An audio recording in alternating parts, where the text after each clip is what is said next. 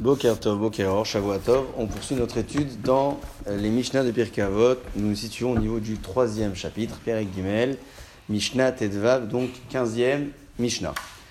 Hakol Tsafoui Ve'areshut Netuna. Hakol Tsafoui, tout est vu, tout est observé, tout ce que l'homme fait, même dans Hadre Hadarim, même dans euh, les endroits les plus cachés, tout est observé. Mais la liberté lui est donnée. La liberté de faire le bon ou le moins bon. Akadosh Baruch nous a donné la possibilité de choisir. C'est à nous de choisir.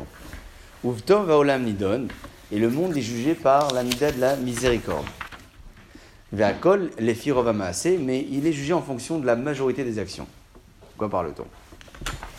Première indication, nous dit le maître de la Mishnah, que toute personne a le choix d'agir dans le bon sens ou dans le mauvais sens. Il est vrai que nous euh, sommes observés, Akadosh Baruch nous observe, mais c'est tout de même bon de savoir que même si nous sommes observés et que nos actions ne sont pas toutes extraordinaires, Akadosh Baruch nous juge avec beaucoup de clémence et en fonction de la majorité des actions. Que veut dire la majorité? Hamarbe Tovim, celui qui a multiplié les bonnes actions, il aura plus de miséricorde. Donc il sera jugé avec plus de miséricorde. Et à l'inverse, celui qui a fait euh, euh, plus de mauvaises actions, pour le dire, oui, tout à fait, euh, il est jugé avec un peu moins de miséricorde. Ça, c'est la première interprétation de ce qu'on appelle le Rovamassé. La deuxième interprétation, c'est que l'homme est jugé en fonction de la majorité de ses actions. Si la majorité sont bonnes, alors il sera jugé Zakai. Zakai, donc dispensé de sanctions ou méritant plutôt.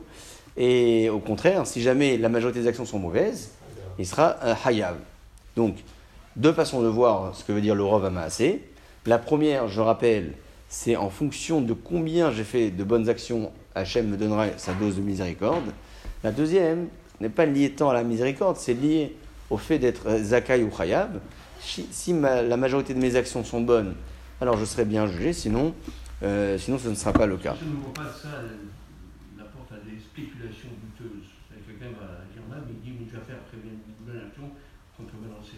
Oui, puis, puis il peut. S'il arrive à contrebalancer, ça veut dire que finalement il prend. Je pense que ça, ça va de soi. S'il arrive à ce raisonnement-là de vouloir contrebalancer, c'est-à-dire qu'il regrette d'une certaine manière d'avoir mal agi.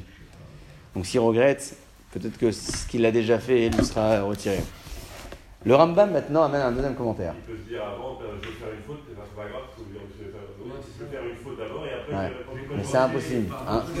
C'est impossible. On ne peut pas vivre comme ça. Non, mais on ne peut pas vivre comme ça. C'est impossible. Une personne qui euh, agit par erreur avec l'intention de se rattraper avec une autre mitzvah, c'est un raisonnement qui sera éphémère, ne tiendra pas dans le temps.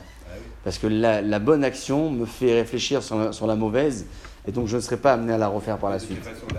Mauvaise action, si on la fait involontairement, on sait déjà qu'on est, euh, entre guillemets, pardonné. Ouais.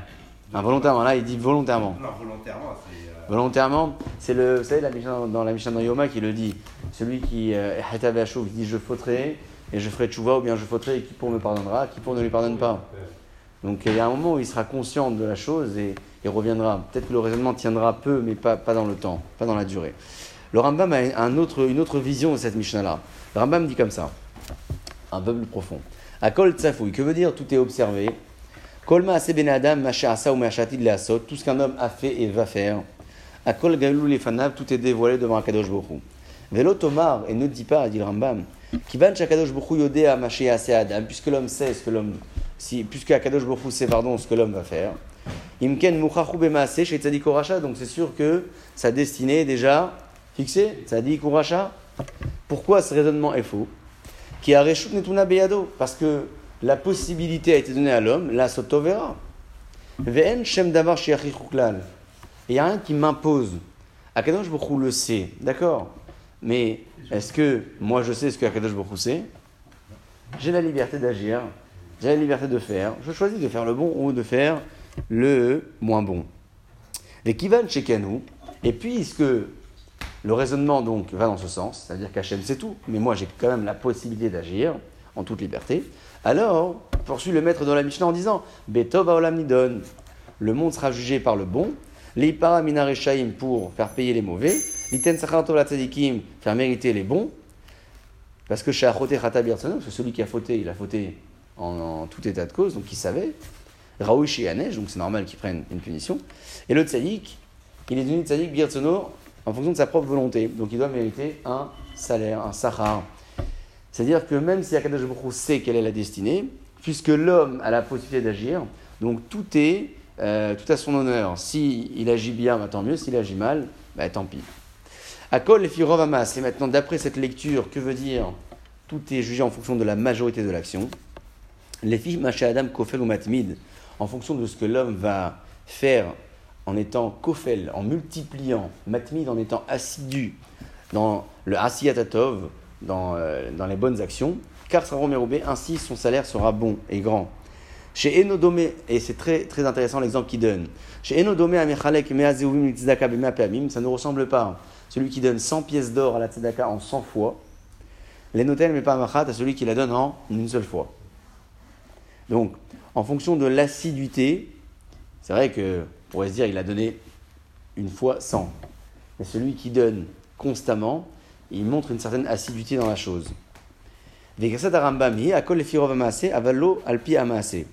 Rambam maintenant, qui disait que la Mishnah parlait de libre arbitre ici, et du fait que l'homme ne sait pas ce que Hachem sait, lui il explique Rovamaase, ça veut dire que l'homme est jugé en fonction de l'action et en fonction de la majorité de l'action et pas en fonction de l'action elle-même. C'est-à-dire que on est d'une certaine manière ici en train de parler de l'assiduité, de comment je vais persévérer dans l'action que je mène, et pas tant dans un poids euh, euh, de bon contre le moins bon.